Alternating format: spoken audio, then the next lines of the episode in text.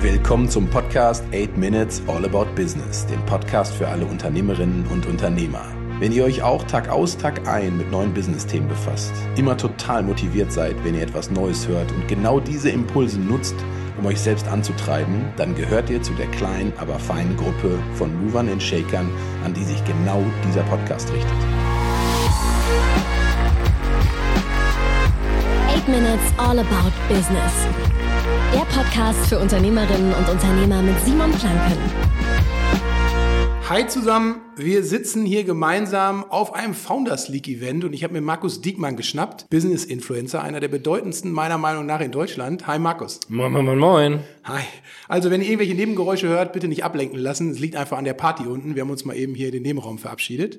Markus, du bist ja wirklich big im Business. Du bist in vielen Startup-Themen unterwegs. Wie bist du überhaupt in diese ganze Branche reingekommen und was interessiert dich eigentlich daran? Du einfach Glück gehabt. Ich war eigentlich äh, Steuerfachangestellter auf dem Land. Das hat mich wirklich total gelangweilt und nicht erfüllt und ich war jung, 21 oder irgendwas und ich dachte immer, als Steuerfachangestellter, was ein toller, solider Beruf ist, wird man die Welt verändern und habe dann aber festgestellt, dass es zumindest nicht meine Welt ist, die ich damit verändern kann. Dann habe ich mich mit Freunden selbstständig gemacht im Online-Business. Das war jetzt, guck mal, das war ja so 2002, 2003, 2004, wo wir angefangen sind, die ersten Ideen darüber zu diskutieren. Wir hatten noch nicht auf dem Schirm, dass das keiner kennt. Und wenn man über Online-Shops und so redet, zu der Zeit damals, dass es auch nicht so viel interessiert hat. Aber dann hatten wir natürlich unglaubliches Glück, dass wir dann mit der ganzen Szene groß geworden sind und dass dann so ein Hype drauf kam und das große Glück, ein Buch zu schreiben. E-Commerce lohnt sich nicht. Damals wurde, das kann man sich heute gar nicht vorstellen, das war die erste Wirtschaftsrechnung für E-Commerce. Krass. Und danach kannte mich im Handel jeder, zumindest der für meine Tätigkeiten interessant war. Und das war natürlich Hammer. Und ja, und dann habe ich alles möglich gemacht. Dann bin ich Investor geworden, dann habe ich Unternehmen gegründet, Unternehmen verkauft und in Unternehmen als Interimsmanager eingestiegen oder halt wie bei Rose Bikes dann als Geschäftsführer und Gesellschafter.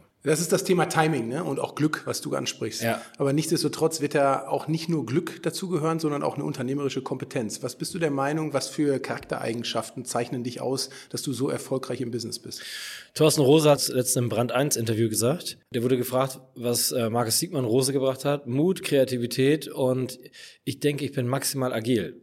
Und natürlich, das kann ich nicht leugnen, auch den Steuerfachangestelltenjob natürlich mit Zahlenverständnis. Wenn ich einen Wunsch äußern dürfte, würde ich mir wünschen, dass diese Risikobereitschaft wieder da ist. Und wer alles gewinnen will, muss bereit sein, alles zu riskieren. Und die Wahrheit ist, Start-up-Gründer zu sein oder ein Unternehmen groß zu machen, da muss man ziemlich hart für arbeiten. Das ist nicht einfach so nur viel Geld verdienen und einfach rumsitzen. Ja. Wie ist das mit der Family? Wie kriegst du das vereinbart?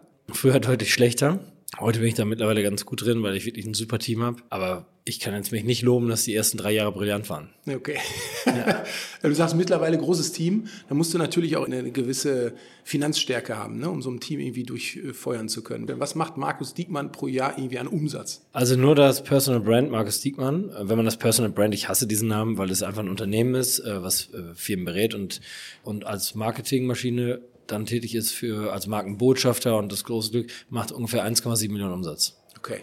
Stark. Ja. Aber die 1,7 Millionen sind natürlich nur auf diese Tätigkeiten. Das umfasst natürlich nicht, wenn ich noch als Manager irgendwo tätig bin oder so. Wie kommst du an deine Investments dran? Du, wir haben das große Glück mit der Founders League. Wir haben allein in den letzten sieben Monaten 500 Bewerbungen von Startups gehabt. Das ist eher die Frage, wie schaffen wir es, dass wir jedem gerecht werden? Und da ja. werden wir Stück für Stück besser. Krass. Ja. Gehst du denn selber auch mit eigenem Kapital rein? Beteiligst du dich dann da? Ja, obwohl ich gerade aktuell alles investiert habe, was ich jetzt aktuell vor, ich muss jetzt einmal kurz die Zinswende mir anschauen. Ja.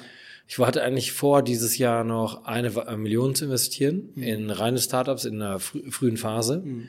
Das habe ich alles komplett gestoppt und habe mir dafür gerade ein Grundstück gekauft, ja. äh, wo ich tatsächlich, ist ja auch verrückt, hätte ich vorher nicht gedacht, ja. wo ich jetzt ein Mietshaus drauf baue. Ja, guck mal. Aber ja. harte Fakten, du hast sozusagen in Stein investiert. Ja, voll. Und das hätte, hätte mir das einer vor drei Jahren gesagt, hätte ich es nicht gemacht. Ja, absolut. Ich denke, vorher waren Startups teilweise überbewertet, jetzt sind sie unterbewertet und wir müssen ja die goldene Mitte haben. Ja. Wie sieht's aus? Was ist mal das krasseste Learning? Was sind mal so Sachen, bei denen du sagst, boah, ey, hätte ich mich da anders entschieden an der einen Stelle, dann wäre es ganz anders gelaufen? Ich habe ja, das habe ich mal im Interview gesagt, ich habe auch 360.000 heute schon fehlinvestiert in den letzten 20 Jahren und damit glaube ich, bin ich noch ganz gut, weil ich ja. ein paar Millionen gedreht habe. Aber natürlich muss ich sagen, ist es meine komplette Verantwortung, mich falsch eingeschätzt zu haben als einer der Geschäftsführer in der P&C-Gruppe, denn ich hätte wissen müssen, dass für die Phase, in der sie sich gerade bewegten, ich nicht der Richtige bin. Und ich hatte das auch das Bauchgefühl und ich habe trotzdem zugesagt nach sechs Monaten Verhandlung. Und da würde ich jedem raten, hör auf deinen Bauch und wenn dein Bauch sagt zehnmal nein, dann mach's doch einfach nicht. Aber das, da war ich einfach der, wenn man es in Fußballsprache übersetzt, der falsche Trainer zur falschen Zeit. Absolut. Und das ist meine Verantwortung.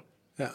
Wenn jetzt einer hört und sagt, du wärst aber der richtige Trainer, um jetzt irgendwo reinzugehen und zu unterstützen, was sind denn so Themen, wo du sagst, interessiert dich? Ne? Du bist ja auch neu gerade dabei, dich auszurichten. Was ist so der Fokus von dir gerade? Ja, ich habe mir ja vorgenommen, und das mache ich ja mit dem Manager Magazine gemeinsam, Löwe sucht Höhle. Einmal noch eine operative Tätigkeit als Manager wie bei Rose als Geschäftsführer. Aber es muss immer etwas mit Purpose sein, wie bei Rose Mobilitätswende und solche Themen. Ich würde jetzt nicht einfach nur T-Shirt weiß verkaufen. Das wäre mir zu wenig. Ja ich will das gar nicht kritisieren, aber es ist nicht mein Ding. Und es muss natürlich schon eine Größe haben. Also ich würde jetzt nicht operativ einsteigen, wenn man bei 10 Millionen Euro gerade Umsatz liegt. Ja. Nicht, weil es nicht unglaublich vielversprechend sein kann, aber es ist eine Phase zu früh. Ich brauche schon ein gestandenes Team und guck mal, wir haben Rose von 85 Millionen auf jetzt 200 Millionen gebracht. So, das ist die Idee, die ich nochmal machen möchte und das kann auch von mir aus eine Milliarde Umsatz haben. Mhm. Aber ich will auch nicht in einen Großkonzern gehen mit 20 Milliarden und das mir zu politisch, ja. sondern ich möchte noch selber mitwirken, mitgestalten können und umsetzen können. Was ist das Learning, was du meinst, da aus dieser Position rauszuziehen? Weil Geld und Verdienen kannst du auch an anderer Stelle, sondern es muss dir ja irgendeinen persönlichen Benefit geben. Du, ich habe, das soll gar nicht als ich arrogant sein, aber ich habe 29 Awards gewonnen, ich habe Geld genug verdient und vor allen Dingen habe ich äh, zumindest für Coesfelder Verhältnisse, denn da kostet die Currywurst immer nur 1,20 oder jetzt ist es ein bisschen teurer geworden. Und meine ganzen Freunde sind Handwerker, also da spielt das wirklich nicht so eine große Rolle. Ich bin einfach noch gierig.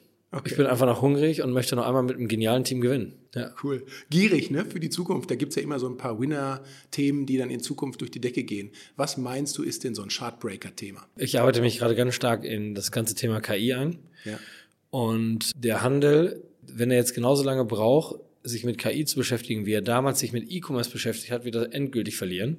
Mhm. KI ist so ein Veränderer und jedes Top-Management muss morgen anfangen, sich damit intensiv zu beschäftigen. Du kannst das ganze SEO-Ranking, damit wie du es bisher betrieben hast, über den Haufen schmeißen. Du kannst die ganze Produktinstitution über den Haufen schmeißen, das ganze Marketing, das ganze Automatisierung. Du musst eine ganze Organisation umbauen. Das ist so ein Gamechanger. Ich glaube, das hat noch kaum einer verstanden. Also das heißt, du meinst, KI ist auch für Startups und so total interessant, in frühen Phasen schon reinzugehen. Wenn ich jetzt noch jünger wäre und würde wirklich bei Null anfangen, würde ich jetzt eine krasse Agentur für KI gründen oder Software für KI. Mhm. Denn ja, ich würde mich wahrscheinlich eher für die Beraterseite dann entscheiden und würde das wie Shopmacher damals und dann auf KI. Ja. Dann würde ich das relativ schnell auf 500 Leute bringen, weil das so dick ist, das Ding. Und wer da jetzt richtig Gas gibt, der gewinnt. Ja, ja das ist das Thema. Ich habe einen Bekannten, der hat eine Consultancy gegründet für Metaverse-Beratung. Mhm. Mhm. Was hältst du davon? Ist das Thema überschätzt oder sagst du, das wird noch auch abgehen? Der Metaverse wird voll abgehen. Also es ist Frage, welche Metaverse, das ist noch nicht klar. Aber das wird voll abgehen und immer wenn Freunde zu mir sagen, das wird nicht abgehen, dann muss ich mich kaputt lachen. Denn ich persönlich hätte ich als Kind die Metaverse gehabt, ich wäre ständig darum gehockt und ich habe FIFA so auf allen möglichen Endgeräten gespielt und hätte ich die Metaverse gehabt, hätte ich es dort gemacht. Das ist für mich so logisch. Ich war letztens eingeladen auf einer Metaverse Pool Party in New York. Mhm und saß dabei in meinem Wohnzimmer und habe mit richtig coolen Leuten rund um die Welt. Ich saß mit einem von Ikea zusammen, der sagte, stell dir mal vor, du kannst das Billigregal demnächst dir in wirklich voll dort krass angucken. Dann muss man sich wirklich fragen, wie viele Läden man da noch braucht und in welcher Größe. Ich glaube, das wird noch ein bisschen dauern. Ich glaube, KI kommt jetzt zuerst mhm. und Metaverse dauert ein bisschen länger, aber damit voller Wucht. Und die Leute verstehen nur nicht, dass niemand Bock hat, dass du einfach dein veraltetes Konzept in die Metaverse schiebst. Das haben die meisten Händler damals auch im E-Commerce falsch gemacht, sondern du musst wirklich ein geniales äh, Ding dafür haben. Und ich finde es so spannend. Guck mal, du würdest jetzt einfach denken, du bringst dein Textil jetzt online in die Metaverse, aber du musst eigentlich Textil neu erfinden für die Metaverse, für die ganzen Avatare und Co. Ja. Nike hat, glaube ich, gerade noch einen, ich habe gerade den Namen vergessen, eingekauft und Co. Also wenn du da jetzt richtig unterwegs bist, ja, Hammer. Cool. Total inspirierende Themen. Was würdest du denn am Ende noch einem Gründer raten? Was würdest du sonst nur deinem äh, tollsten Freund irgendwie empfehlen? Sag das mal einmal kurz den Zuhörern. Hör nicht auf deine Eltern, wenn du fühlst, äh, das ist das Richtige, schmeiß die Schule weg und mach, starte einfach voll durch. Und da kann ich nur Stefan Hamann, den kennen viele nicht, der Gründer von Shopware, hat mit 16 die Schule abgebrochen und hat jetzt einen kleinen Teil der Firma für 100 Millionen an PayPal und Carlyle an Amerika verkauft, ohne die Einwilligung seiner Eltern damals. Wahnsinn. Ja. ja, da geht der Spruch auf, skalieren über studieren, richtig? Ja, genau. Alles klar. Top. Dann gucke ich mal auf die Zeit, wir sind durch. Mega geil. Wir gehen jetzt runter und machen eine weiter Party. Äh, wir ja, werden hundertprozentig in Zukunft weiter an den Themen arbeiten und äh, ich freue mich drauf. Stay danke, tuned. danke. Haut rein. Ciao, ciao. 8 Minutes All About Business. Der Podcast für Mover und Shaker mit Simon Planke.